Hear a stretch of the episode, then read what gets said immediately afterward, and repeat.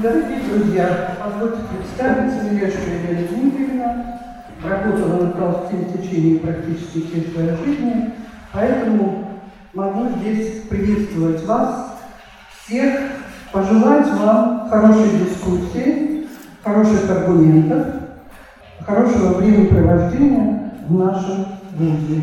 Спасибо. А, дискуссия «Зачем Толстой?» Наверное, должна начаться с того, что вы ответите каждый по-своему а, на то многоточие, которое стоит «Зачем Толстой?» И каждый женский вопрос семейный, а, семейная беда или семейный конфликт, и каждый ответит по-своему. Я думаю, что будет интересно. Спасибо.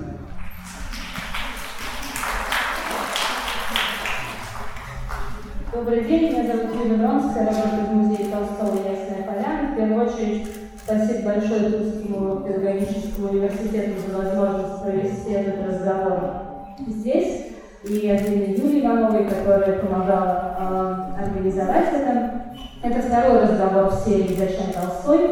Э, эти дискуссии задуманы именно как серия. Первая прошла 15 августа в Москве, и под темами были «Личность, э, свобода и государство». Это вторая дискуссия. Мы благодарим участников, которые согласились на сцене говорить о Толстом на семьи и женского вопроса. А, филолог, главный редактор портала «Толка» Юрий Сапрыкин, автор многих книг о Толстом и автор сценария фильма «История дом значения» Павел Росинский, филолог, исследователь Достоевского, Солженицына, Толстого, Людмила Ивановна Сараскина.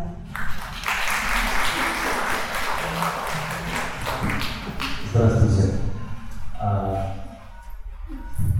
А, все мы знаем со школьной скамьи, что мысль семейная – это одна из а, главных вещей, которые волновали Толстого как писателя, как мыслителя, а, как э, моралиста, в хорошем смысле слова, как человека, который проживает собственную жизнь. Мы все знаем формулы и афоризмы, э, знакомые нам из его произведений, все счастливые все несчастливы по одинаковому, все несчастные, все, все, все счастливые, все несчастливы одинаково, все несчастные, все несчастливы по-разному. При этом и его мысль, и его семейная жизнь, и его э, личный опыт, и уж тем более его художественные произведения, они невозможно уложить э, ни в какую форму. Его семья абсолютно уникальна и неповторимо, и это сложнейший, сложнейший опыт, который, в котором есть какая-то загадка, которую нам до сих пор приходится разгадывать. В его книгах мы видим какую-то тончайшую диалектику этой семейной мысли, сложнейшую, которая а, а, а, развивается как прихотливое течение реки. А его взгляды на семью и на женский вопрос выражены в его публицистических произведениях иногда кажутся нам удивительно глубокими и точными, а иногда нам кажется, что ну, это как-то совсем невозможно применить нам, ни к сегодняшнему дню, это откуда-то это откуда-то не отсюда. И вот сегодня мы, э, нам хотелось бы поговорить о том, как все эти вещи взаимосвязаны, какое это имеет отношение к нам сегодняшним, и что нам говорит опыт Толстого, что нам говорят мысли Толстого и книги Толстого об этих вопросах. Прежде всего я хотел бы спросить Павла Ивановна интерес к семейной жизни Толстого, который не иссякает. А, а книги, дневники, воспоминания переиздаются до сих пор, и нам кажется ужасно важным знать о том, что происходило в Ясной Поляне, что происходило в этой сложной и противоречивой семье. А, этот интерес и знание о том, как э, жила семья Толстых, он помогает нам что-то понять в его книгах. Это нужно нам знать, чтобы понимать Толстого, скажем так, как вам кажется? Ну, как известно, существует две точки зрения, и обе заслуживают права на существование. Одна, точка, э, одна точка зрения – это что о писателе, ее придерживался Карл Флабер. Флабер, когда мы часто крепляем эту фразу «мадам Бавари, это я», понимаю с точностью до наоборот что э, мадам Бавари, вот эта женщина, это как бы Флабер, да? На самом деле Флабер имел в виду другое. Он имел в виду, что если вы хотите что-то знать обо мне, то читайте «Мадам Бавари». Я – это «Мадам Бавари», это мой роман. И Флабер считал, что э, не нужно ничего, всяких биографий, знаний писательской жизни, как, куда он там ездил, с кем, кого он любил, все это все не нужно, текст, текст, произведение. Вот там весь писатель, и все. Есть такая точка зрения, что не нужно знать ничего, можно читать просто. Есть другая, что для того, чтобы понять по-настоящему произведение великого писателя, нужно знать его жизнь, нужно знать, откуда это все появилось. Я думаю, что в случае с Толстым, я просто в этом уверен, а, необходимо знать его жизнь, его биографию, потому что то, что мы читаем в «Войне и мире» и Ване Карениной, это все вытекало из его непосредственной жизни. Толстой был не только э, писателем, который лучше всех освоил семейную тему, написал о семье, он был практик семьи. Э, не надо забывать, что Софья Андреевна прожил 48 лет. И это была очень сложная, очень насыщенная и счастьем, и конфликтами. В этом проекте родилось 13 детей, из которых половина, в общем, дожила до зрелого возраста. Кроме того, это моя, моя точка зрения. Я считаю, что Толстой, кроме того, что он написал, вот кроме его художественных произведений, его статей, его религиозных трактатов, он создал еще одно произведение. Это самого себя и вот свое окружение. Все, к чему прикасался Толстой в жизни, все почему-то становилось невероятно интересным. И второй очень важный момент. Вот эту семейную историю, почему нас так она интересует, ее создал не только Толстой. Ее, конечно, во многом создала Софья Андреевна которая умудрилась, единственная писательская жена, на мой взгляд, которая смогла на полях жизни гения написать какой-то свой собственный роман с, через свои дневники, через свои воспоминания она смогла написать что-то еще, понимаете? Я так только смотрю на эти вещи. Семья действительно была проектом Толстого, как э, часто говорят о жизни строительстве, можно сказать, что Толстой занимался семьестроительством. С, в его дневниках еще задолго до мы видим разные планы о том, как должна быть устроена семья в идеале, как это все должно быть организовано, каков его идеал женщины. Можно ли сказать, что сама семья как-то потом влияла на эти взгляды? Как эти взгляды вообще э, развивались во времени? Можем ли мы говорить о том, что семья сама перестраивала Толстого и меняла его взгляды на жизнь? Можно, да? да? Спасибо. Знаете, я написала несколько биографий разных людей из 18 века, из 19 века, из 20 века. И хотя это совершенно разные люди, это граф Румянцев, это Достоевский, это Солженицын, это Полина Суслова, это Спешнев, это Фудель. И я уже 15 лет ну вот проникаю в Толстого и хочу понять его, э, потому что это вершина мировая. И мне крайне интересно, каков же он в жизни. Я, конечно, из тех двух позиций, о которых Павел Валерьевич говорил, что кто-то думает, что вот я существую только в моих романах, а моя биография интересна, я придерживаюсь как раз другой точки зрения, что в жизни каждого человека, даже Маяковского, который говорил, я поэт этим и интересен, вы не суйтесь в моей жизни, трогайте ее. Неправда. Это все неправда. Это может быть кокетство, может быть человек не хочет, но, знаете, есть право человека на свою жизнь, быть ее хозяином, но есть право читателя пытаться понять, пытаться узнать.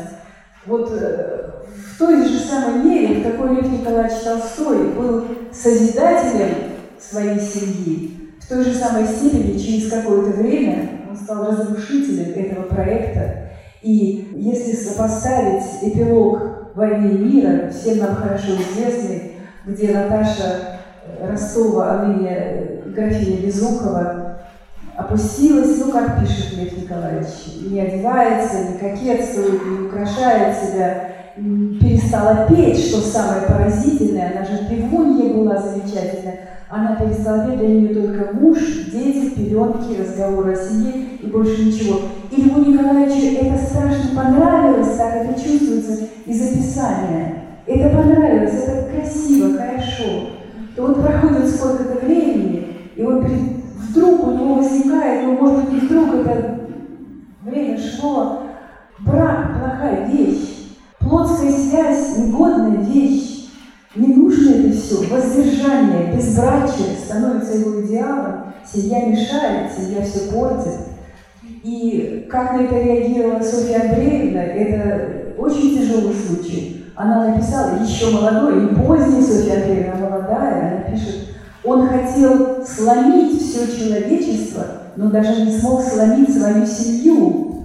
То есть учение Льва Николаевича Толстого о семье в данном случае, оно настолько было перпендикулярно интересам семьи, и э, не получилось, этот, этот проект не получился внедрить в семью. В общем, многие его дети были несчастны. Вот Павел Валерьевич написал замечательную книгу э, о его сыне Льве Львовиче. Так вот, Лев Львович, и хотя первая книга Павла Валерьевича называется «Бегство из рая», это «Бегство Льва Николаевича», а Лев Львович пишет, описывая обстановку семьи, дети бегают, все кричат, кошмарное количество народа, все разговаривают, это ад, пишет Лев Львович, и говорит, бежать оттуда, бежать, это поразительно. Для него бегство из ада было. То есть я хочу сказать, что не всякому человеку, даже члену семьи Льва Николаевича, этот проект подошел. Дочери были несчастны в замужестве и в материнстве. Об этом тоже Лев Львович пишет, и вы это знаете по биографии. Это очень сложная, вообще сложнейшая вещь. И не буду затягивать свою реплику, я только скажу, что изучать, конечно, надо, знать это надо, но ни в коем случае, мне кажется, не нужно человеку ориентироваться на семейную жизнь кого-нибудь из великих людей. Но попробуйте сориентироваться на семейную жизнь Александра Сергеевича Пушкина, нашего всего великого поэта. Женился на самой красивой женщине Петербурга, девочке в сущности, и погиб. Погиб из-за этой красоты. Красота Э, не спасла, а погубила его. То есть его, его семейная жизнь, первая красавица Петербурга, кончилась дуэлью смерти. И мы можем идти по всем биографиям писателей. Лермонтов, э, что, что там было? Семья, не было семьи. У Гоголя семейная жизнь какая? Не было вообще никакой семьи. Отсутствие его. Э, Тургенев, отсутствие семьи, жил при другой семье. Некрасов увел жену своего близкого друга Панаева Авдотья, там какое-то время просто втроем существование было. Кого не возьмите. Возьмите Федора Михайловича Достоевского, чей второй брак был более благополучен, чем его первый брак. Но его первый брак, когда его Мария Дмитриевна Исаева увидела в первую брачную ночь, как его трясло в эпилепсии, в тяжелейшем припадке, она навсегда испугалась его, и там разрушилась вся эта Э, любовная идиллия, какой, может быть, была возможна, но оказалась невозможной. И кого не возьми, Александр Александрович Блок, лучший поэт 20 века, потрясающий гений, он женился по любви на любови Менделеевой, э, которую считал вечной женственностью, и эта вечная женственность для него была такой высокий идеал, что он не, не притрагивался никогда как жене, и погубил тем самым и брак, и ее. Или вы возьмите еще выдающегося поэта Вячеслава Иванова, который так сильно любил свою жену Лидию э, Анибалову, э, Лидию, фамилия выскочила, э, Зиновьеву Анибал, что считал, что нужно этой любовью поделиться через с кем-то. И этого кого-то он приглашал в тройственный союз. Или мужчину, или женщину. И они купили эти 30 лиц. Кого мы можем взять в качестве примера, в качестве ориентации? Нельзя этого делать. Каждый должен строить свою жизнь, свою семью, исходя из собственных э, представлений, из собственных идеалов, не ориентируясь ни на какие примеры. Вот то, что э, стало для меня очевидным, когда э, поэтому брать пример с Толстого, как можно, вот мы берем пример с Толстого, упорным трудом писать, думать, наблюдать, сочинять. Вот тут правильно, но не строить семью, но не относиться к жене. Еще если есть у меня маленькая реплика, Софья Андреевна писала, например, «Я всю жизнь хотела иметь мужа-друга, а у меня был муж страстный любовник, и после страстной любви начиналась функция мужа строгого судьи. Или страстный любовник, или строгий судья. А я хотела друга, ласкового, доброго, приветливого. Этого не было. Вот как к этому относиться? Мужчины, делайте вывод. Женщины, делайте вывод. Каждый из нас делает вывод, что он хочет, какой у него идеал. Да, ну ладно, замечательно просто вещь произнесла. А давайте я с мужской точки зрения посмотрю. Я думаю, что дневники, я, это может быть, даже понял а, уже после того, как написал первую книгу свою «Толстой в Израиле», а, нужно все-таки понимать, что дневник Софьи Андреевны писался не просто так. Это не совсем, не, это дневник, конечно, но она писала его безусловно, э, в расчете на то, что этот дневник будет прочитан. Она, ей, для Софьи Андреевны было очень важно, какой она будет выглядеть глазах потомков. Э, и я думаю, что вот такой образ Толстого э, тирана, деспота, который бесконечно давит, ломает, ломает семью там, и так далее, он несколько преувеличен, потому что, судя по, скажем, воспоминаниям и отзывам о и взгляду вообще на семейную жизнь Толстого, каких-то других людей, скажем, тоже Татьяны Андреевны Берс-Кузьминской, э, все представляет в несколько ином свете, в несколько ином свете. А, поэтому здесь нужно подходить к этому очень, очень тонко, очень тонко.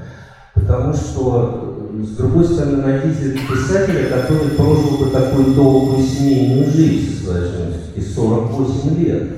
И это была очень интересная жизнь. Софье Андреевне было трудно, безусловно, безусловно, трудно. Трудно ли жить с Киевом? Ну, трудно, конечно. Это, знаете, это еще Зинаида Молоскова, а, такая первая, одна из первых влюбленностей Толстого, казахская еще.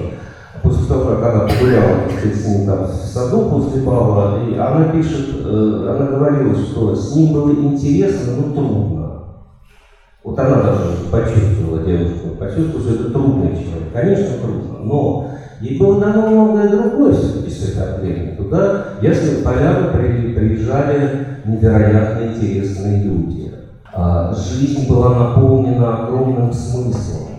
И когда, вот, кстати говоря, когда Толстой умер, первое время, вот по воспоминаниям людей, которые оставались там, Булгакова, того, что в Ясной Поляне, было ощущение, или когда Толстой уезжал, вот он уезжал в Черкову, Толстой, да, там Мещерская, и жизнь Ясной Поляне умирала. Вот нет Толстого, умирал, тут солнце, знаете, зашло и все, и непонятно, что делать. И когда он умер, первое ощущение было шока, что делать Ясной Поляне, ну что, все, его нет, нет ничего. Потом, да, потом стали приезжать дети, внуки, и пошла обычная Поэтому э, в нее был влюблен Афанасий Афанасьевич Фет, великий русский поэт. Туда, ну, в общем, князь Русов, ну, понимаете, э, и та же Татьяна Валерьевна Кузьминская, ее э, младшая, она ведь завидовала, она завидовала, безусловно, своей старшей. Не случайно она хотела, хотела э, выйти замуж за Сергея Николаевича, за старшего брата Толстого, потому что она, конечно, хотела такую же модель жизни. Понимаете? Вот так же страдать, как страдала Софья Андреевна. Извините, я такой мужской, это мужской взгляд. Немножко, немножко еще женского, можно чуть-чуть. Э, значит, смотрите, я проследила дневник Софьи Андреевны по годам ее жизни, начиная с первого э, года ее замужества, и, и дальше до самого конца, где кончается дневник, он не до самой смерти, он кончается там на 901-2 года, я писала на 907 19 год, простите. Что? Софьи Андреевны последняя запись в 19 году. Да, ну вот это моя жизнь, я про моей жизни говорю. Ну так вот, казалось бы, она потрясающая мать. Как Лев Львович пишет, 15 беременностей, из которых 13 детей. Но она каждую свою беременность трактовала и комментировала. Она пишет, опять беременна, тупая, равнодушная, ничего не хочу. Пишет, у меня было столько сил, я все могу, я все хочу. Я хочу умственной жизни, я хочу художественной жизни, а у меня нянчить, кормить, вынашивать, снова нянчить, кормить, вынашивать, тоска, пишет она. Потом она рожает очередного ребенка, любит его, обожает, все для него делает. Это одна сторона. Но, понимаете, тут чем дело? Это не так все просто, это не литье. Это э, Конечно, хочется жаловаться на трудности. Ей обидно, что у нее грудница, у нее соски потрескались, у нее кровь течет, ей кормить надо, кормить не может. Олег Николаевич берет молодую, здоровую сестру Татьяну, идет с ней гулять, весело и хорошо. Она сидит дома и плачет. Была такая сторона, еще, еще такая сторона была. Но при этом, вот, э, знаете, Софья Андреевна оказалась не просто выдающейся женой и матерью, она оказалась выдающимся литератором, мне кажется. Она написала вот свои мемуары «Моя жизнь». Это нытье-нытье, Однако там столько света, столько радости. Прав Павел, который говорит, что огромное количество людей приходило, самых лучших, которые только были в мире, и в России, гости, музыканты, литераторы, она всех знала, всех видела, все ее оценивали по достоинству. Только Лев Львович о ней не писал, о моей неоцененной матери. В эпиграфе своей книги он пишет «неоцененная женщина». То есть вот мало ей э, воздуха, э, похвал, мало ей признания. И вот то, что она написала воспоминания, они говорят очень высоко. Это, конечно, была выдающаяся женщина. Знаете еще почему? Потому что она имела отвагу. Она написала такие вещи о своем муже, нелицеприятные в том числе. Э, она, она, э, вот, вот я сравниваю с Анной Григорьевной Достоевской. Там тоже жила дневник.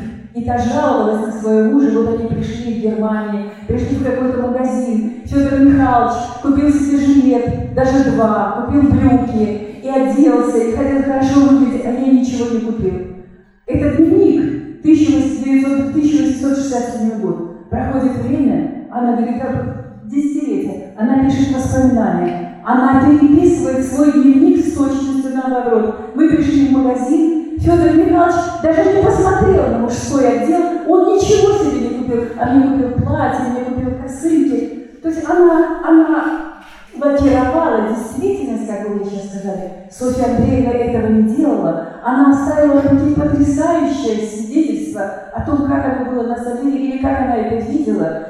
Эта отвага мемуариста меня вызывает восхищение. Я бы даже сказала, что Софья Андреевна, как жена, как мемуаристка, как воспоминатель, она конгениальна своему мужу, и э, она может с ним сравниться по ощущению жизни, по ощущению себя, по своим стремлениям к тому, чтобы быть кем-то. Она все время пишет, я хочу художественной жизни, я хочу что-то сделать, я хочу быть интересной, я хочу, хочу, могу, хочу, могу. Она это сделала. Она это, может быть, не почувствовала даже, но она это сделала. Я, например, перед ней преклоняюсь, как перед женщиной, как перед женой такого великого писателя. Она, знаете, когда они поженились, ей было 17, а ему 34, да? Да, Павел, правильно?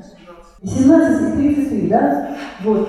И э, она, она всю жизнь очень боялась быть неинтересной ему, быть ему неадекватной по, по, по всему. Она говорит, я боялась быть виноватой, что-то сделать не так она так могла вырасти. Вот знаете, вот женщина вышла замуж и все, ничего больше. Она вырастала, она становилась собой, она выросла в себе, воспитала личность, талантливую, умелую, нужную, по то, что ей восхищались люди. И, конечно, она, как каждая женщина, писала, э, когда они уже стали выезжать в свет со своей старшей дочерью Танечкой, они, э, то есть разница была минимальной, ей Слушайте, ей было 30 лет, а у уже было 10 беременностей. Кто может сейчас это сказать о себе? Кто у нас в зале, у которого было 13 беременностей и столько детей? Никто. Поднимите Не, не, можем, не можем, не можем, не можем. А она смогла, она смогла. При этом смотрите, что меня еще потрясло.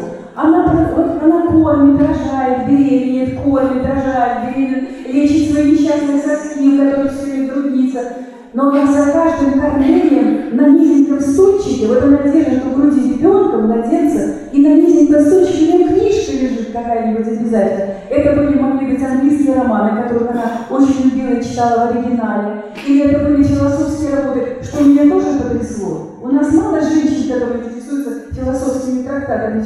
Она читала, она о них рассуждает, размышляет, спрашивает об этих философах у посетителей их дома.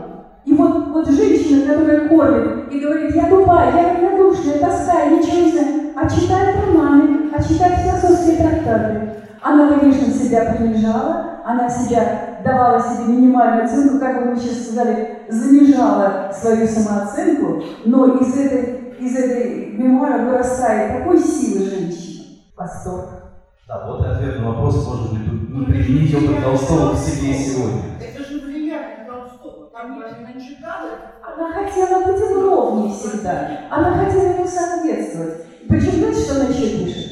Когда я беременею, когда я рожаю, когда я кормлю, когда я переписываю, когда я веду дом, он веселый, он бодрый, он всем доволен, он ко мне ласков. Как только я говорю о музыке, о цветах, о людях, которые к нам приходят, он становится злой и раздраженный. Он и всю жизнь ревновал, как можно понять из ее книги. Всю жизнь ее ревновал к какому-то другому интересу.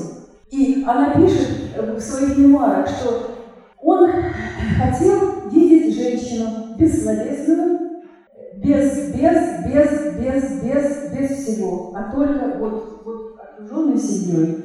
А она была шире, больше, и вот, конечно, там шла борьба с самолюбием, но она... Что? Простите? А давайте мы Валерьевич спросим. Вот. Знаете, это идет стремление, как она говорит, я все могу, я все хочу. Это она говорит еще совсем молодой, ей 19 лет. У нее второй ребенок, Таня. Она говорит, я все могу, я все хочу. Но опять роды, опять это, опять это кормление, опять соски, опять все эти дела. И вот но она, оказывается, она могла все. Вот это все, что она хотела мочь, она это могла. И, конечно, дистанция между тем, что она жалуется, и дистанция с тем, что по факту с ней случилось. Потому что я, например, читаю ее воспоминания как потрясающий женский роман. Лучший, наверное, в мире. С ним может сравниться только там Джейн человек, который вырастает, человек, который делает, она тоже девчоночка совсем из приюта, она становится огромной личностью. И вот в моих глазах Софья Андреевна к финалу своей жизни стала огромной личностью под стать своему великому мужу. Спасибо. Все-таки есть противоречие, которое замечалось с современниками и очевидно для нас и оно ощущалось в семье между учением Толстого, между идеалами Толстого и между его семейной жизнью. Они, ну, мягко говоря, не всегда э, совпадают, а иногда прямо противоречат друг другу. А можем ли мы сказать, что эти идеалы могут никак на семью не повлияли, что это все существовало отдельно или в противофазе, или все-таки можно ли назвать семью Толстого хоть в какой-то степени толстовской, осуществившей его вот мысль семейную, семейный проект? Ну, вы понимаете, нужно, нужно понимать одну очень важную вещь, что Толстой, когда Толстой вступает в семейную жизнь в 1962 году и до конца 70-х годов, это не то, что Толстой стал потом совсем после своего духовного переворота, стал абсолютно другим, там, абсолютно другим человеком. Нет, это все тот же Толстой, больше того, Толстой Ему не нравилось слово «переворот». Он считал, что он перевернулся так на 180 градусов. Он просто говорил, что то, что он чувствовал и э, знал раньше, он просто не мог для себя сформулировать, а вот в конце 70-х, в начале 80-х формулировал. Но когда Толстой вступает в семейную жизнь, его семейный проект, а это был проект, безусловно, Толстой говорил, что он мечтал жениться уже в 15 лет. И, и то, как он э, выбирал себе невесту, как он отдал, ведь он завидный, в общем-то, жених был, прямо говорить. Боевой офицер, э, известный писатель, очень родовитый аристократ, не бедный, в общем-то, хотя там не сверхбогатый. Вот. И у него был, был, была возможность там на Екатерине Тютчевой жениться, дочери своего любимого поэта, и на Арсеньевой, которая, наверное, вот смотрел его, в отличие от Софьи Андреевны, просто вот так вот на него смотрел там всю жизнь. Он почему-то выбирает э, все-таки Сонечку. И я считаю, что э, он нашел себе действительно жену, которая, которая могла ему соответствовать. Это правда. Софья Андреевна, безусловно, выдающаяся женщина. Я целиком и полностью с этим согласен. И, и очень сильный писатель. Мне больше нравятся у нее воспоминания дневники, как ни странно, хотя я говорю, что их надо читать очень осторожно. Но это великий дневник, он потрясающе написан. Она была невероятно умна, она обладала очень хорошим вкусом, но очень точно оценивала произведение. «Воскресенье» ей не нравилось, а «Хозяйка работники» очень нравилось. То есть она понимала его. Так вот, про, Толстого. Пара, главный парадокс и, и, и, и драма семейной жизни Толстого заключалась в том, что вступал он в семью с проектом, что он будет богатеть, что у него будет много детей, он оставит им большое наследство, он вступает в самарские земли, он торгуется с создателями и выпивает из них деньги. Какому он уходит во многом от Некрасова, потому что Тарков просто больше платил в русском вестнике. После своего духовного переворота Толстой приходит к отрицанию семьи, в принципе, семьи как института. И вот в этом была драма, в этом была, угодно, трагедия.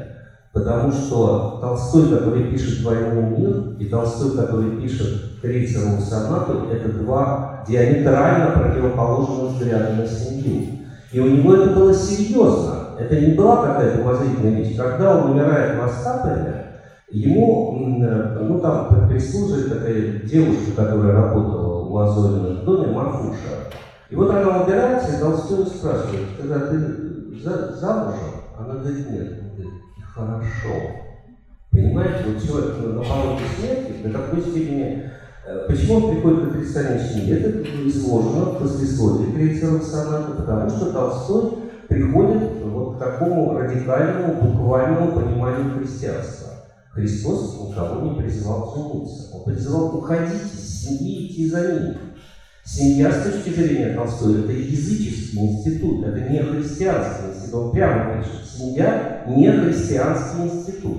И, конечно, когда Софья Андреевна, прожив с ним 15 там, лет, родив такое количество детей, и, в общем, а, соглашаясь, как бы, под, как говорится, подписываясь под этот проект, который он ей предлагал, и вдруг он ей говорит, что, значит, семья это вообще это не, христианский институт, и, и начинает проповедовать значит, идеал безбрачия, э, и говорит, что, ну хорошо, но единственное, вот если ты с первой женщиной, с которой ты пал, вот на ней женись, Конечно, это, это такой удар женщине. Ну, представьте, вот, папа. И она еще очень чуткая к словам была, Софья.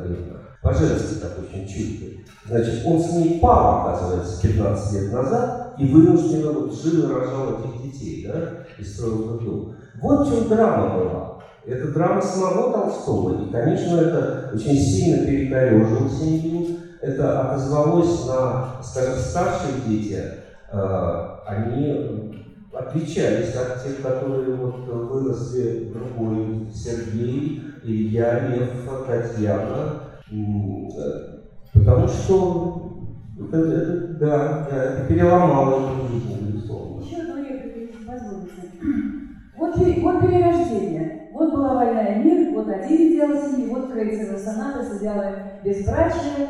Более того, Толстой пишет, те мерзавцы доктора которые советуют женщине предохраняться от беременности. Он пишет более э, деликатно об этом. Ну, сущность такая, что планирование семьи – это преступление, равное убийству. Правильно Павел говорит, да? Равное убийству. То есть никакого предохранения, никакого планирования, никакого избежания, понятия нежелательной беременности вообще не существует в языке Толстого. И вот можно о нем говорить, что его учение – это такое суровое, свирепое, но оказывается все не так. Он пишет Крейцерову сонату со всеми этими своими предположениями и доктринами. И в тем же вечером, той же ночью приходит к Софье Андреевне, как она пишет, со страстной любовью. И ее, как говорит, я поражалась его физической мощи и этой мужской страстности, и у них все происходило, и он потом плакал и рыдал, что же будет? От этого могут родиться дети, и мои взрослые дети отсчитают назад 9 месяцев и поймут, что они зачаты были в то самое время, когда я писал Крейцеву сонату «Как же будет мне стыдно», пишет Лев Николаевич, и Софья Андреевна это цитирует в своем дневнике. И вот можно сказать, лицемер, противоречивый, на мой взгляд, это настолько прекрасно в моих глазах, это делает Толстого таким человечным. Это противоречие, но это, это противоречие в сторону человеческого. Он не был сухим доктринером, его учение не было колючим, как колючая проволока. Оно давало исключение и себе самому, и другим людям. Он понимал, что человек слаб и грешен, и если он предается этому, ну, значит, вот И когда она ему говорила, Левушка, ну уже старая, ей 46 лет, а ему, соответственно, на 16 лет больше, 15. Она говорит, Левушка, ну мы же старые, нам стыдно. А он, знаете, как отвечал, ну что же делать?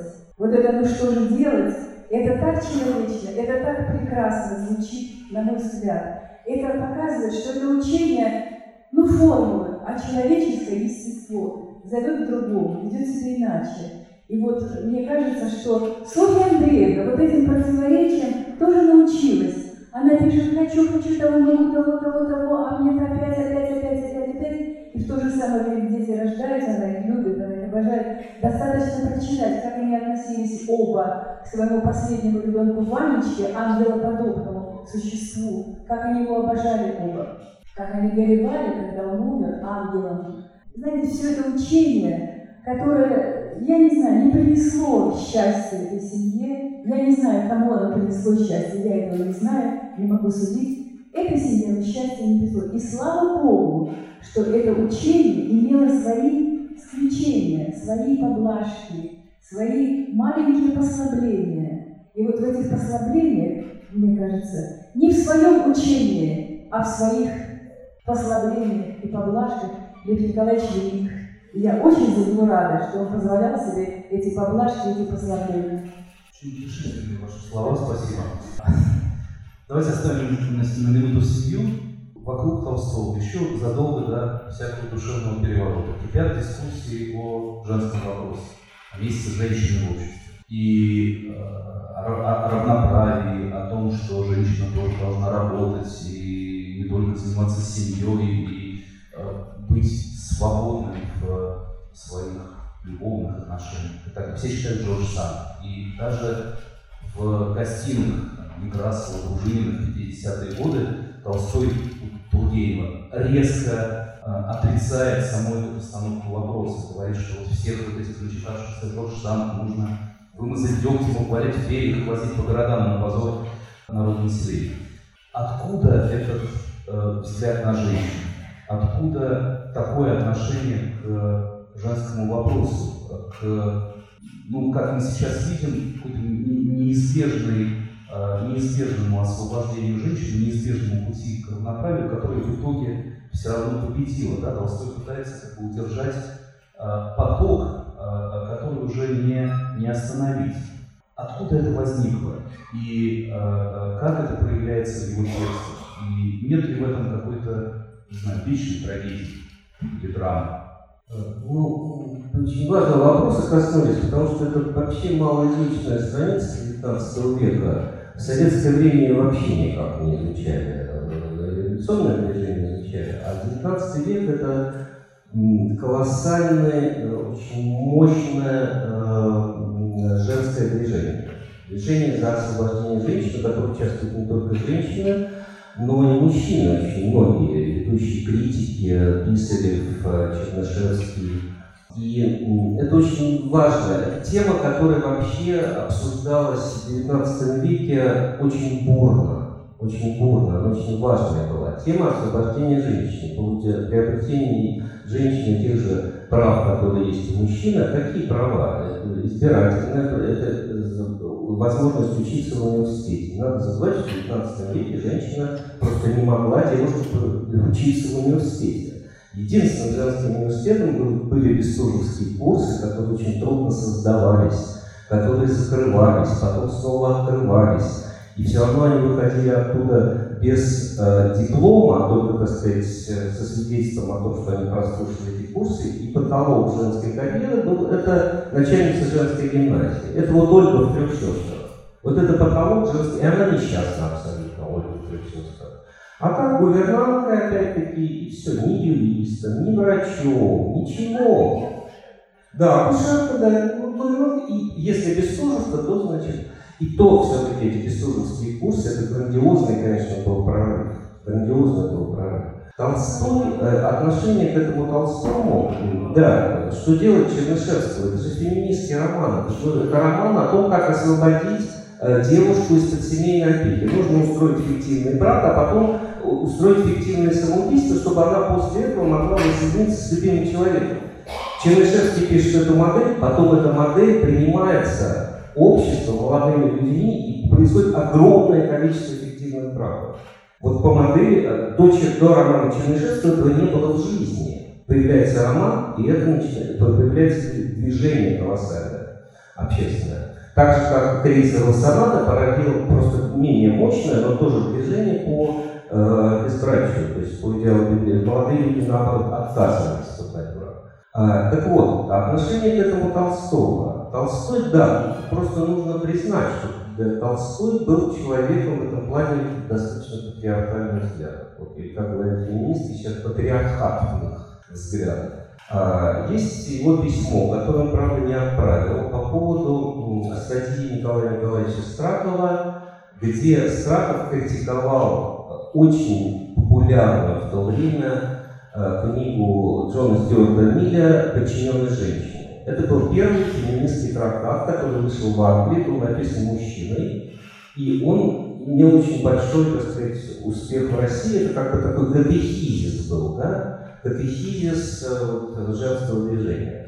Страхов покритиковал, эту раскритиковал, потому что он тоже был достаточно консервативных взглядов, покритиковал эту книгу, но Толстого не устроила даже критика этой книги. Почему? Потому что Страхов допустил там одну вещь. А, он писал, что ну, если женщина не может, да, идеал, писал он все-таки это семья, это рождение детей, это жена, мать и так далее. Но если она не может выйти замуж, ну, по каким-то причинам, некрасиво.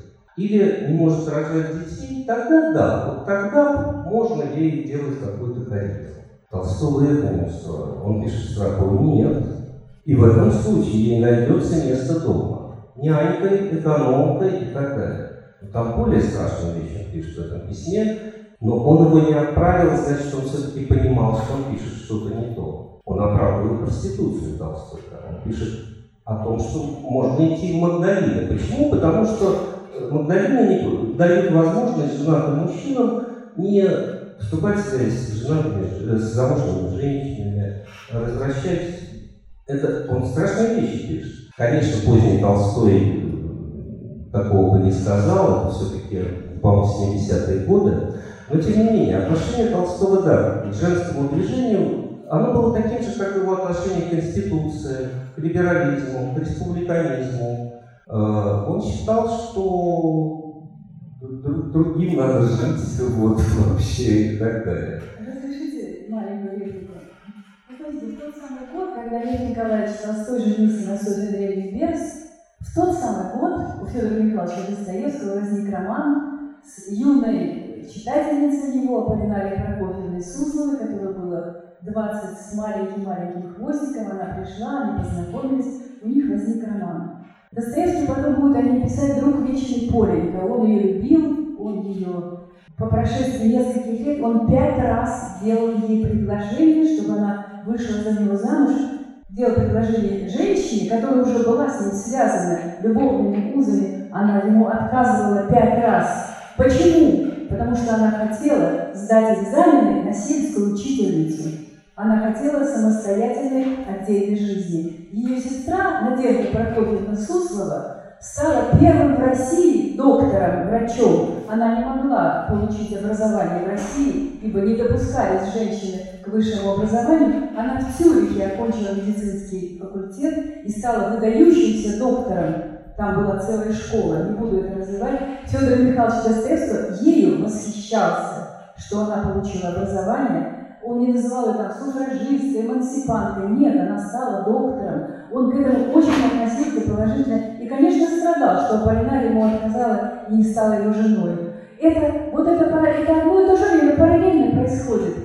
И когда думаешь об этом, по какому пути пошла и Россия, и весь мир в этом смысле, я всегда думаю, кто у нас работает в школе? Женщины.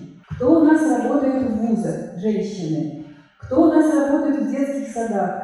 Женщины. Кто у нас работает в почтовых конторах и во всех прочих конторах? Женщины. Представьте себе, что мы сегодня извлечем эту всю категорию нашего народа из школ, вузов. Кто у нас работает вообще. Кто у нас, понимаете, государство рухнет, сегодняшнее государство рухнет и провалится сквозь землю, потому что без женщин сегодня государство не существует. Редкие счастливцы, может быть, богатые люди, я не знаю. Я не из богатых людей, я с ними мало контактирую. Кто может себе позволить содержать огромную семью, семью, в которой ежедневно за обеденный стол садится 20-30 человек, всех кормить, всех укладывать на ночлег в своем доме. Это редкие люди такой могут, и то, насколько я знаю, этих богатых, но у них максимум 4-5 детей, ну не больше, не 13, не 12. Вот у моего отца в семье деревенской, мой отец был деревенский, у него в семье было 14 детей. Из них 11 когда у них забрали корову и лошадь, умерли с голоду просто. Вот большая семья крестьянская. Вот что осталось. Мой отец был одиннадцатым ребенком, остался живой, пошел пешком в Москву, поступил на завод, потом в военное училище. Вот такая его судьба. И когда ты это сравниваешь, потом, понимаете, толстые не прожили тех ужасных лет, революционных, военных, когда все перевернулось. И вообще, конечно, Э, сравнивать наше время и время Толстого и Достоевского, это пролила огромная бездна, сравнению не подлежащая, и не перепрыгнуть ни в шаг, ни в два, ни в три. Это совершенно другое время, это фактически другая культурная атмосфера, другая цивилизация, все другое. Сравнивать невозможно. Так что, э, но тот факт, что наш мир, наша культура, наша цивилизация не пошла по учению Толстого, это очевидно. Не смогла, не получилось, не, не вытянула на такой идеал. Значит, что мы не можем себя мерить э, по идеалам Толстого. Ну, нам же э, мы постоянно говорим о том, что... Знаете, мерить, мерить, мерить мы можем. Сколько, сколько угодно можно мерить, можно мечтать, мечтать не вредно, можно хотеть, но достижимо ли это сегодня? Я вот вижу зал, в котором сидит масса женщин. Эти женщины все получили высшее образование, эти все женщины работают, эти все женщины наверняка имеют семьи, эти женщины наверняка имеют одного-двух ребенка, этих детей. Вот. Но не 10, не 13, не 14. Потому что ну, невозможно это в нашей жизни, при том, что женщина должна выучиться, работать, зарабатывать. Если, не дай Бог, она останется одинокой, она должна себя еще и прокормить, себя и своего ребенка. Вот я думаю, о чем, живя в современной жизни и смотря на это современными глазами. И сколько у нас матерей-одиночек, к счастью для нашего времени, матери-одиночек теперь не порицают, не ругают, не мажут их квартиры дегтем, и, и они, они в состоянии родить для себя, без мужа, и иметь своего ребенка, и считать, вот моя семья, я ему сын, я или моя дочь. И слава Богу, такая наша жизнь. И, и, и вот, э, конечно, это не дело Толстого, но это то, на что сегодня наша жизнь нас способна э, так вот образовать, так выдержать. Вот. И какое счастье, что на одиноких женщин, женщин, которые родили для себя, общество не смотрит косо, не порицает их, гонит их, не травит их. Какое счастье! Нет, я просто хочу сказать, что вот отношение Толстого к семье, Толстой семья, это, конечно, очень важная тема. Я думаю, что Толстой был не, просто писателем о семье, он вместе, безусловно, с Софианой Андреевной, в таком сложном, э, сложном достаточно сотрудничестве, может, с ней, он был практик, практик семьи. Что касается отношения Толстого к женскому движению, к освобождению женщин, ну, здесь просто нужно понимать, не надо всего требовать все-таки от Толстого. Э, он э, был человеком своего времени, человеком определенного воспитания. И, между прочим, как раз удивительно, что те э, литераторы, скажем так, э, критики, которые очень активно боролись за освобождение женщин, в частности Писарев и Чернышевский, им как-то не очень получалось в плане семьи. Очень, очень сложно у них были, знаете, отношения. А Толстой все-таки э, очень, очень интересную семейную жизнь прожили. Я думаю, что женский вопрос, он просто не... Для позднего Толстого этот, этот вопрос просто не входил в его, как он говорил, разумение жизни. Ему уже, в общем-то, не важно было, там, свободная женщина, не свободная, там, Э, это все-таки уже такой религиозный мыслитель, для него и семья-то сама уже представляется институтом не, не, не христианским. Поэтому в этом плане требовать от него нельзя. Ну, ну, ну, просто нужно понять, что да, Толстой не, не интересовался как раз. Скажите, у нас не очень развита феминистская критика, у нас в России, я имею в виду. А, но тем не менее, а нужно ли читать а, книги Толстого, имея в виду, что за ними стоит вот такое отношение к женщине? Что то, что происходит с его героинями, может вытекать из вот этого его отношения. Какое отношение? Оно очень сложное отношение к женщине. С одной стороны, отношение к женщине и отношение к женскому вопросу, как он ставился в России, как общественный вопрос в 19 веке, это не одно и то же. С одной стороны, бесконечная эмпатия, способность почувствовать, вот, вжиться в душу, создать эту душу и проникнуть в нее, да, э, самых последних глубин. С другой стороны, вот чуть что вот, взяла и умерла, или там под поезд, не знаю. А вопрос? А? В том, влияло ли на э, э, вот этот взгляд Толстого на женщину, на том, как он, Толстой, автор, Толстой художник, как он обходится со своими героинями. Извините за наивный постановку. Опять же говорю, Толстой ведь меняется. Вообще это главная ошибка в понимании Толстого, мы воспринимаем его как какую-то статическую фигуру. Толстой бесконечно менялся, он менялся до последнего дня своей жизни. Это, в этом удивительный феномен этого человека. Удивительный совершенно феномен. Почему? В этом проблема отношения Толстого и толстовцев. Толстовцы не могли, они не успевали за Толстым. Э, он что-то скажет, да, они говорят, вот надо, учитель, надо выполнять. А он уже ушел на, на 100 шагов вперед, он уже другие вещи совершенно говорит. Как, ты куда? Да подожди, стой. Вот. В чем беда была Черкова, да? Э, Лев Николаевич, вы же сказали вот так, вот так же надо, а, а он уже чуть другой совершенно говорит. И в этом плане, да, очень любопытно. Смотрите, «Война и мир», «Война и мир», там абсолютный хэппи в конце. Чем я бы сказал, такой американский хэппи потому что там совпадают расчет и любовь. Наташа Ростова бедная, Пьер богатый, и он ее безумно любит. Всю жизнь любил, вот только ее.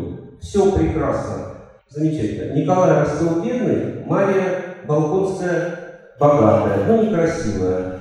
Э, а он очень красивый. Все.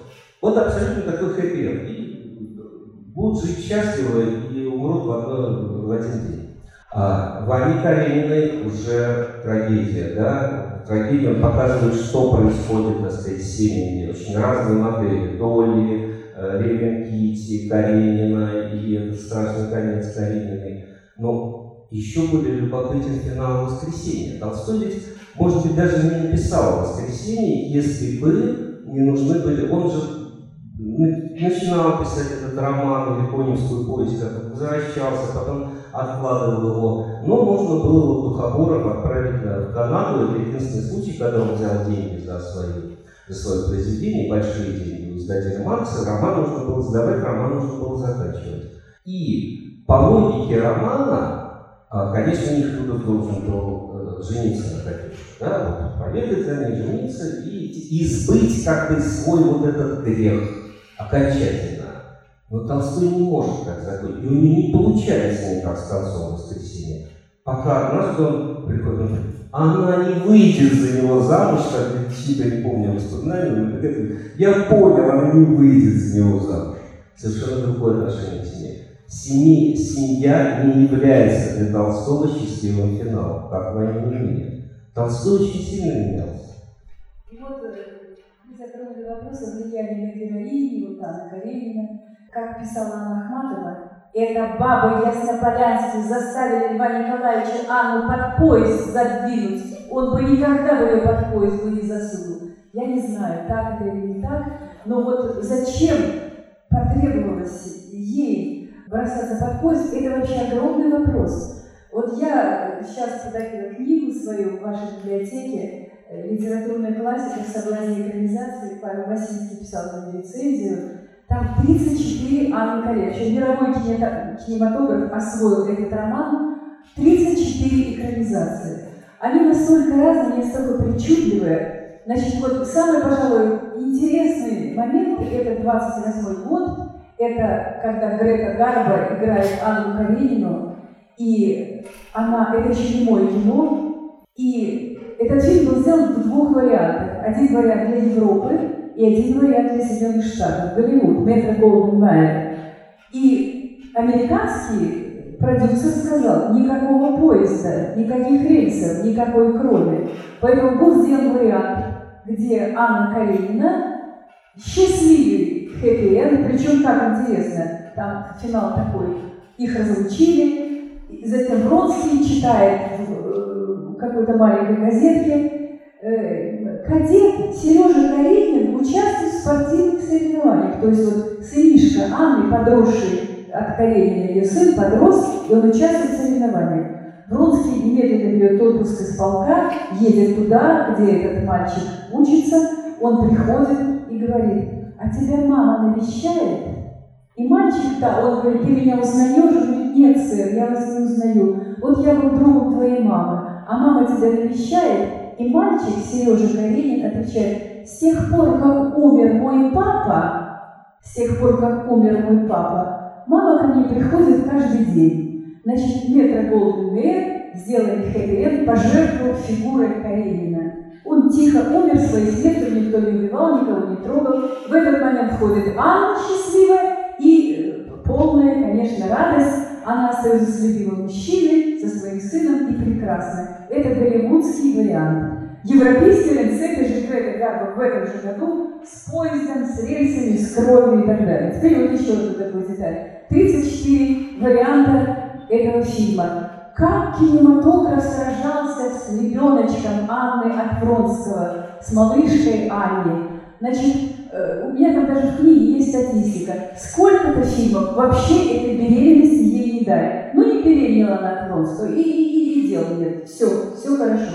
Других фильмах, нет, она беременела, но у нее случился выкидыш, как в фильме польском, где играет Софи Марсо и Шон Бин. Там ее тяжелая такая сцена, некрасивая, она лежит на постели, вся в крови, выкидыш. Еще вариант, да, она беременеет, она рожает, рожает мертвого ребенка. То есть не дают кинематографу Анне родить ребенка. Это что такое? Почему? Вот вопрос интересный. Почему нельзя родить от родственников? Ответы разные. И самый крайний вариант, когда беременеет, рожает здорового ребенка, девочка, и хэппи-энд в том смысле, что когда Анна погибает, то Каренин благородный берет эту девочку в свою семью и знакомит ее со своей сынишкой. Сережа, они играют вместе, все хорошо. Вот, вот сколько вариантов, столько версий, столько кинематограф убирает фигуры, дает фигуры, дарит нам, и, и вот, вот такие вещи. Так что какое там было влияние на персонажа, что кино способно сделать не очень послушно ну, роману. И, конечно, 34 экранизации, редчайшие экранизации интересуются кем бы то ни было другим, другим героем Кто угодно, чего-то. Только любовная линия Анны и Бродского, то есть э, Анна Каренина вошла в мировой кинематограф как лучший в мире любовный роман и ничего больше. У меня, наверное, последний вопрос. А, на предыдущей встрече в рамках цикла «Зачем Толстой» профессор Андрей Зорин э, э, говорил о том, что, возможно, нынешнее новое пуританство, которое развивается в основном в Соединенных Штатах, когда ну, как-то радикально перестраиваются отношения между мужчиной и женщиной, когда ну, вот флирт ставится под сомнение, приставать нельзя, секс должен быть только по обоюдному согласию, желательно все это как-то еще регламентировать, заранее закрепить, все подписать. Ну, все ставится под подозрение. Что в каком-то смысле в этом прорастают сквозь столетия отношения Толстого к э, сексу как к чему-то вот, глубоко подозрительному, недостойному. Толстой отрицал его во имя служения Богу, наверное, а вот эти новые пуритане отрицают его ну, э, во имя утверждения человеческого достоинства, скажем так, достоинства женщины, а, которому ничто не должно угрожать. А, я бы хотел немножко шире поставить вопрос, можно ли мы все-таки говорить о том, что идеи Толстого его взгляды на семью, его взгляды на секс, на э, э, женский вопрос, они как-то прорастают сегодня? Или все? Или, или между нами и, и, и им пропасть, и ее никак не, э, не преодолеть. Мы можем только изучать это на состоянии, поражаться странности, величию и сложности этих, э, этих идей. Я думаю, что я с огромным уважением к Андрею Зорину отношусь. В этом есть, конечно, ирония. ирония. Здесь, здесь есть одна, здесь есть одна вот какая вещь. То, что происходит сегодня, это я понимаю, это скорее это такие феминистские тенденции. То есть приставать женщине, платить за нее в ресторане там, и так далее, это как унижение нечего это, это немножко другое. Что касается отношений, отношения Толстого к этому, то это, это с какой-то степени загадка, на мой взгляд, личности Толстого. Дело в том, что его вот эти ранние дневники, которые он показал Сонечке, и потом это вел Ивану Каренину, э, то же самое делает Левин, э, и э, Соня была в шоке, и так далее, и так далее.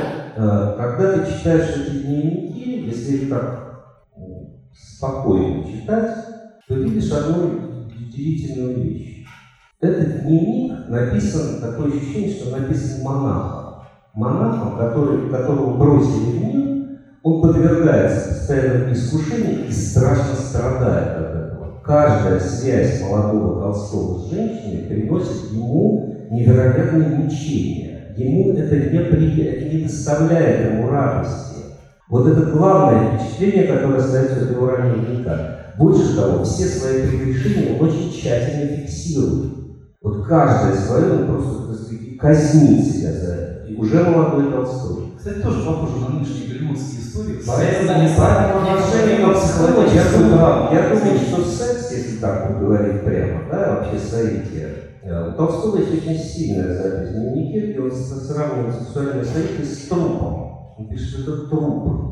Вот это, э, когда Светлана Леонидовна прочитала, я понимаю, что говорил. А, я думаю, что Толстого, если просто так объяснить, его глубоко удручал тот факт, что человек – существо духовное, существо, созданное Богом, и как бы продолжающий Бог, часть Бога, да, человек – часть Бога, а, вынужден размножаться как кролики.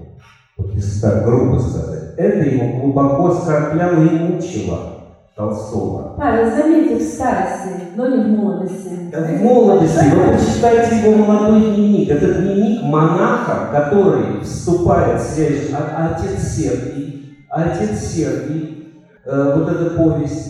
Его это мучает, он не получает радости от этого, он не, не ловелас, он не Дон Жуан, который наслаждается победой над женщиной. А Толстого каждая связь приносит ему мучение. Связь с Аксинью ему приносит только мучение. Понимаете, втянулся, вляпался, не знает, что делать. Ужас какой-то. Это не имеет отношения к сегодняшнему отношению. Юрий, на, на вашу реплику насчет новых пуритан.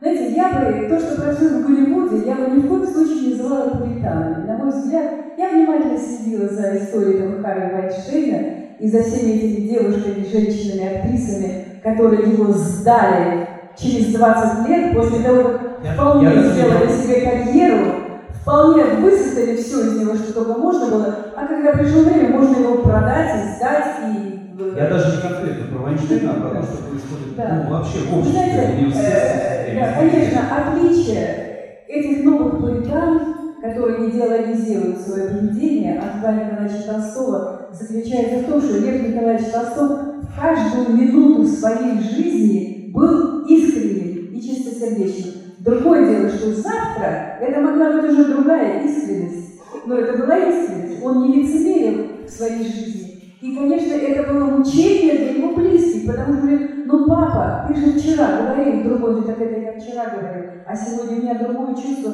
Он был искренний и подлинный всегда в эту минуту. И сравнивать вчера и сегодня и завтра бессмысленно, потому что он, Павел правильно сказал, он вырастал, он становился другим, но в этот момент он был свой. А люди, которые делают из этого своего якобы пуританства некую политкорректность, некую диалогию, понимаете, когда из этого делаешь идеологию, это пошлость и вульгарность. А когда ты живешь искренне, как ты чувствуешь, это совсем другой курс, другое дело, мне так кажется. И э, вот это то, что называется новое пуритание, оно, мне кажется, не жизненно. На этой оптимистической ноте давайте перейдем к вопросам. Спасибо. Только что у нас закончилась конференция, где очень много говорилось о непротивлении злому, о семейных отношениях Толстого, о том, что было непротивление для Толстого. И вот у меня такой вопрос. Семья является злом для Толстого или нет? В то время, когда ему противостоит сын, когда ему бесконечно устраивается э, истерики Софьи Андреевны. Я не хочу ничего плохого про нее сказать, но это так и есть. И когда э, вся его жизнь состоит из триединства, семейной беды, семейного изгнанничества и семейного зла. И вот здесь он выдерживает паузу, и вопрос еще один, а почему он уходит из семьи? Что здесь, только психологические или какие-то другие? Или же это его концепция, или же это его принцип? Я попробую ответить. Лев Николаевич Толстой, насколько я смогла прочитать и увидеть, собирался уходить из семьи много раз. Последний раз ему это удалось. Но был такой случай, э, вот это, это тоже уже после Толстой, по-моему, 84 год, когда Софья Андреевна была на сносях дочерью Саши, да? 84 год, да? Это уже совсем, она на завтра родит эту девочку. Причем роды были тяжелейшие. Она тяжело, ребенок был огромный. И Лев Львович пишет, что это, был, это было мучение для Софьи Андреевны. И вот они сидят обедают, и на какой-то... Она на сносях буквально с огромным животом, больная несчастная, и тяжело переживающая, что вот-вот-вот просто сейчас все рухнет.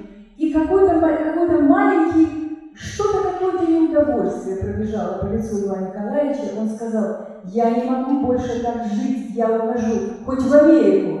Он собирает в холщовый мешочек какие-то мелкие вещи свои и уходит. Софья Андреевна в отчаянии, она родит на завтра. Она была в таком отчаянии, она отказалась кормить Сашу, первого ребенка, которого она не стала кормить. Она, она даже хотела, помните, Павел Валерьевич, она ходила к акушерке, чтобы первый раз за все эти беременности она ходила к акушерке, что, может быть, та помогла бы ей выкинуть.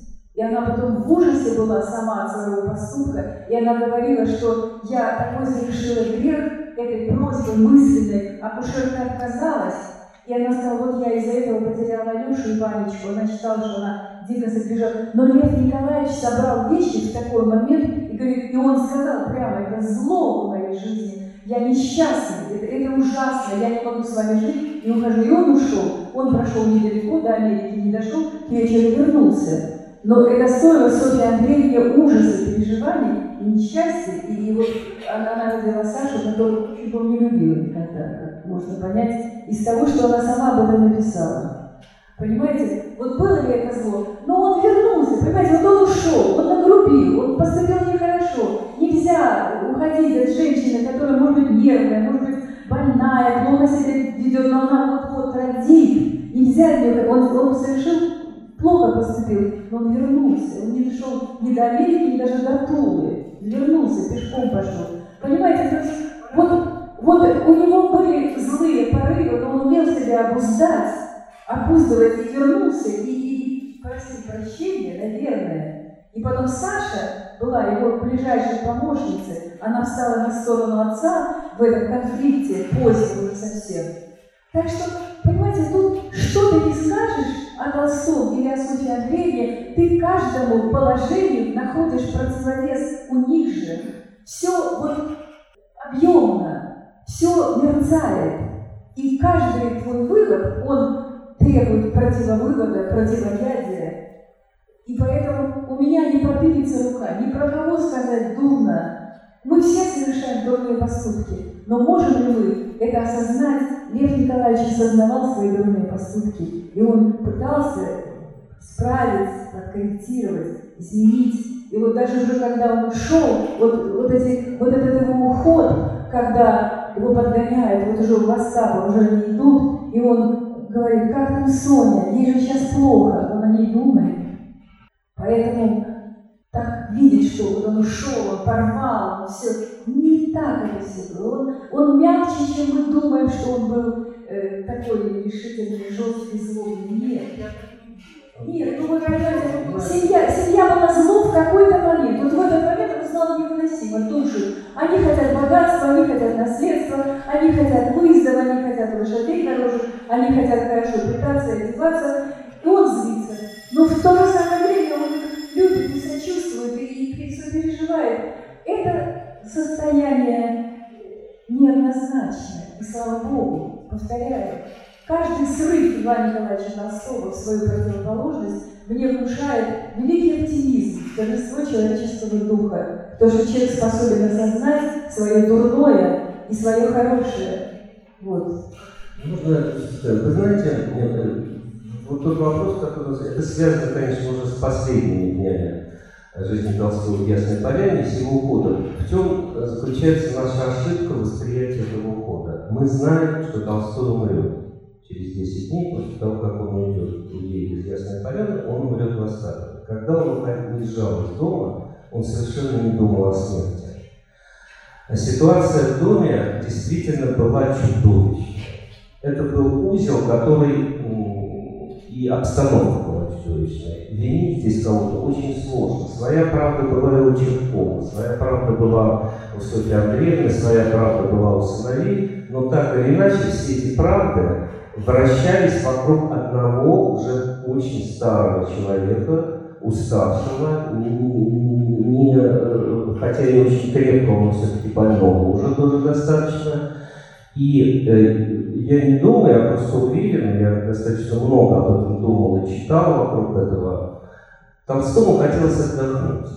Толстому хотелось найти какое-то спокойное место на Кавказе, за границей в Болгарии или где угодно, в Шабардино. Какое-то место, где он просто отдохнет от всех вот этих вот страстей, которые творились вокруг его завещания. Он был философом уже к тому времени, в большей степени философом, мыслителем, нежели писателем. Да? Э, и вот он искал это место, и когда он просто понял, что этого места он не найдет, а он это понял уже в вагоне, когда Саша принесла на одной станции газеты, и он сказал, все, все кончено, он сказал, все газеты полны моим уходом. Я думаю, что это тоже, тоже в какой-то степени повлияло и сломило его в какой-то момент. Сразу после этого он начинает заболел, температура, все сошли в Остапова, и все пришло к тому, к чему пришло. Вот. Поэтому не надо воспринимать этот уход, что Толстой вот как бы все порвал с ясной поляны пошел в Он, возможно, думал, что может быть потом он вернется. Потом это, это была очень живая ситуация. Мы воспринимаем по-другому немножко. Понимаете, не совсем верно. Да, он действительно переживал, он действительно он понимал, что проблема, проблема была даже не в его уходе. Понимаете, проблема была с Андреевной. Что делать? Когда съехались дети, и оказалось, что никто из детей не будет жить с матерью, которая не в себе, а отец ушел, вот в чем была проблема, понимаете? Вот. А когда он умер, то Софья Андреевна ведь э, последние годы ее жизни, она вообще, конечно, живет как святая, потому что, во-первых, она создает этот музей ни у одного писателя мира великого нет. Нет такого ни у Гёте, я не знаю, ни, там, ни у Гюго, ни у Шекспира, чтобы такое количество материальных свидетельств жизни гения остались вот на тех же местах, да, это все Софья Андреевна сделала. Вот. Она, она делится с Сашей, она сначала она судится с ней, потом ладно, пускай, все, она, она все принимает, потом умирает как святая, абсолютно. И Софья Андреевна сохранила для нас вот. Но, я но это происходит отчасти потому, безусловно, давайте смотреть правде в глаза, она чувствует определенную безусловную вину перед мужем. Чувствует.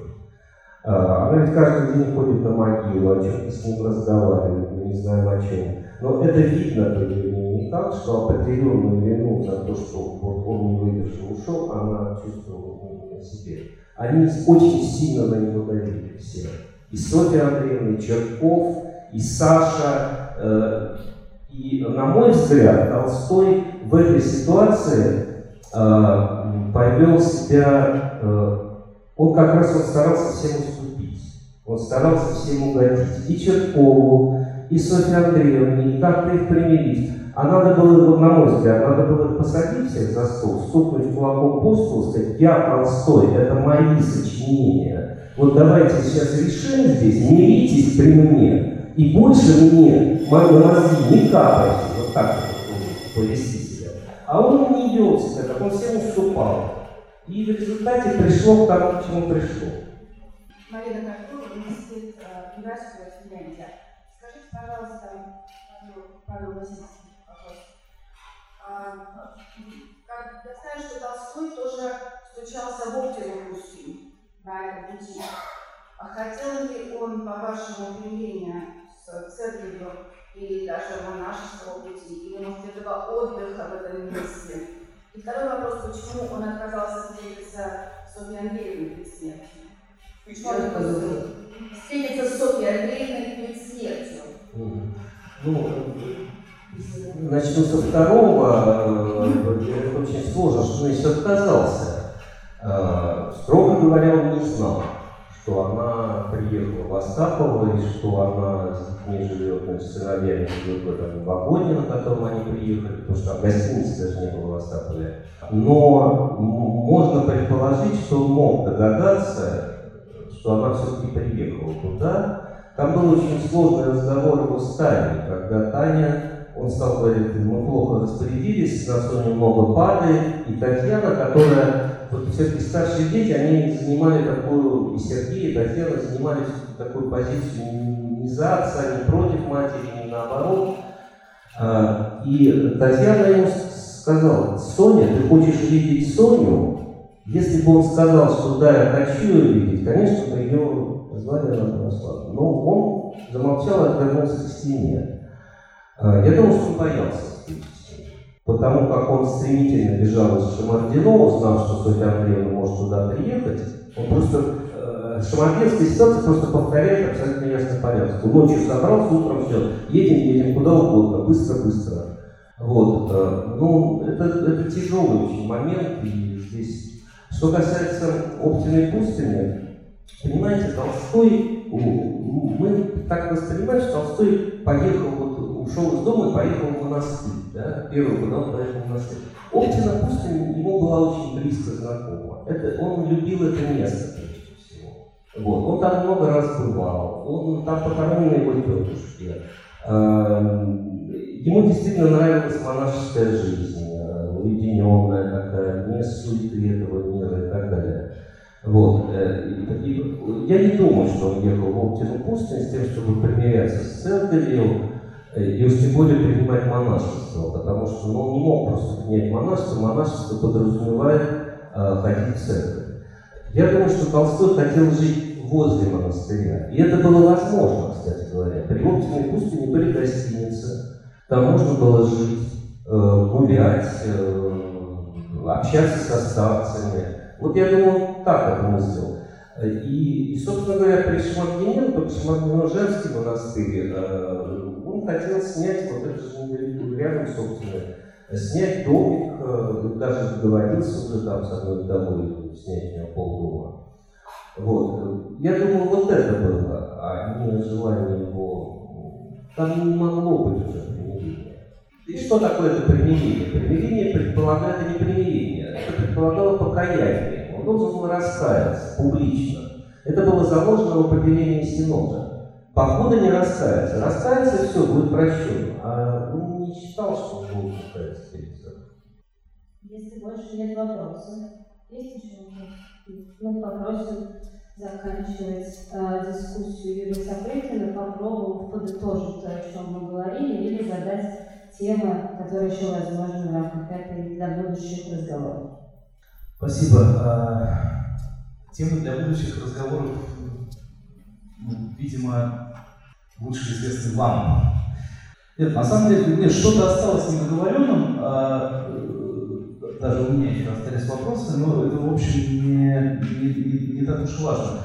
А, мне кажется, если нужно подвести какой-то итог, то итог это в том, что Это действительно удивительный человеческий опыт и удивительная человеческая история, в которой э, оказались переплетены очень сложные и сильные страсти, э, очень глубоко продуманные радикальные взгляды, бесконечный художественный талант Толстого. И еще мы все время, мы действительно очень часто смотрим на это, э, как бы смотрим на, э, как говорил он в одной из предсмертных своих фраз, смотрим на одного льва, мы забываем о том, что есть и другие люди. В эту, в эту драму было вовлечено огромное количество других сильных, талантливых, а, а, близких, любящих его, сложно относящихся к нему людей. Это тоже каким-то образом влияло на, на эти взгляды.